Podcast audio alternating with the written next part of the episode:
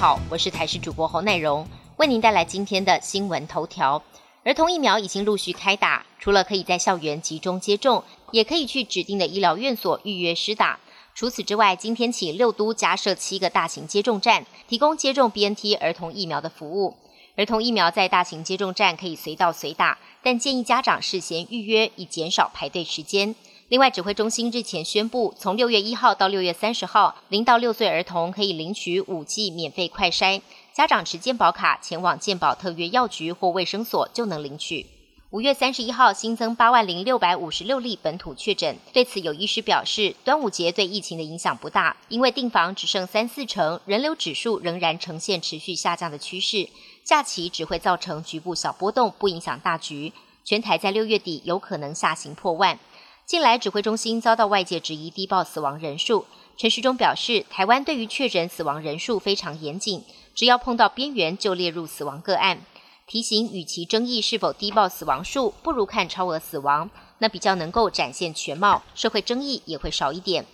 无俄战争造成能源价格大涨，根据主计总处最新的公布显示，我国今年一到四月平均新台币计价的进口能源类原物料价指数大涨百分之七十一点八。观察今年五月前二十日平均资料，国际能源价格仍高。台经院景气预测中心主任孙明德表示，今年物价回不去了，通膨恐怕成为长期的议题。日本政府在今天进一步开放国门，单日入境人数上限从一万上调到两万人。配合这项规定，日本今天起也开放了检疫措施，各国依照疫情风险分为三个等级，台湾被分在风险最低的蓝色类别。只要提供三日内 PCR 阴性证明，入境时无需检测，也不用隔离。另一方面，日本观光厅打算要求所有外国旅客在入境前投保医疗险，用来支付在日旅游期间的医疗开支。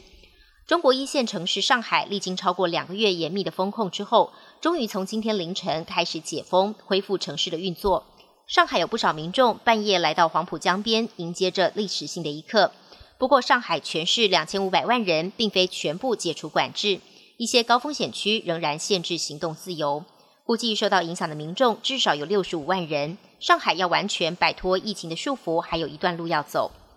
为了厘清北约在乌俄战争中扮演的角色，俄国国会议员提议可以绑架一名北约成员国的国防部长。隶属俄国执政党的下议院议员莫罗佐夫周一在俄国国营电视台提出一个大胆的想法。他表示，在不远的将来，某个北约的国防部长为了跟乌克兰总统泽伦斯基沟通，将搭乘火车前往基辅，但他到不了那里，而是会在莫斯科某处醒来。主持人追问他指的是否为绑架行动，莫罗佐夫给予肯定的答案。惊人言论引起西方媒体的高度关注。本节新闻由台视新闻制作，感谢您的收听。更多内容请锁定台视各界新闻与台视新闻 YouTube 频道。